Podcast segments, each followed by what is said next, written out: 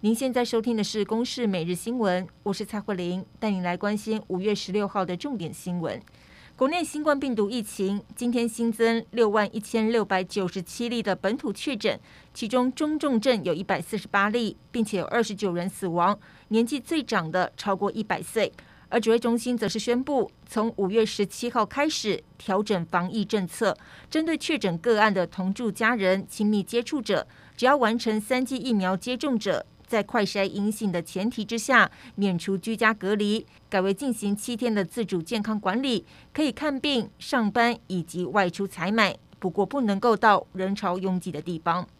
政府购买 BNT 儿童疫苗在今天抵达台湾，数量有七十七点七六万剂。这批疫苗的期效是到今年九月底。指挥中心表示，这两天就会试出开放施打，不过仍旧需要与国高中上课的时间比对调查之后，再来开始接种。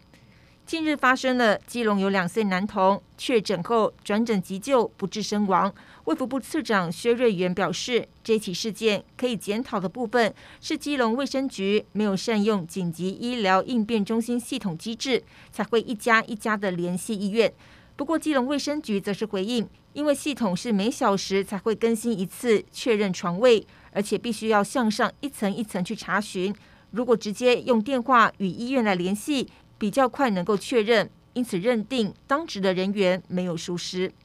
央行有意在推第五波打炒房措施，不过根据内政部最新房屋税籍住宅数量涉及户数显示，住宅短缺的状况，除了台北市、高雄市两大都会区。六都其他县市以及新竹县市住宅数量都是供过于求，尤其台中市超额供给多达五点二万户。中国持续加大对台统战力道，国安局长陈明通今天证实，近来中共积极经营台湾网红，对年轻族群进行认知作战。针对这样的状况，相关单位会去处理，而陆委会也在研议因应以及反制做法。如果网红与中共党政军机构合作，可以依《两岸人民关系条例》来裁罚。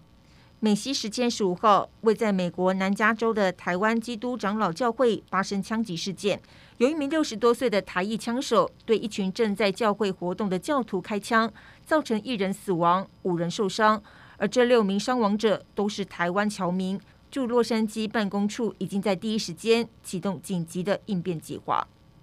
印度首都新德里连续七天出现温度超过四十度，导致印度国内农作物欠收、能源供应短缺，还有二十多人因为中暑死亡。由于当地小麦价格飙升到历史新高，印度政府在十四号宣布禁止小麦出口，这也让七大工业国组织农业部长公开谴责这项禁令，还呼吁印度要承担 G20 成员国的责任。以上由公视新闻制作，谢谢您的收听。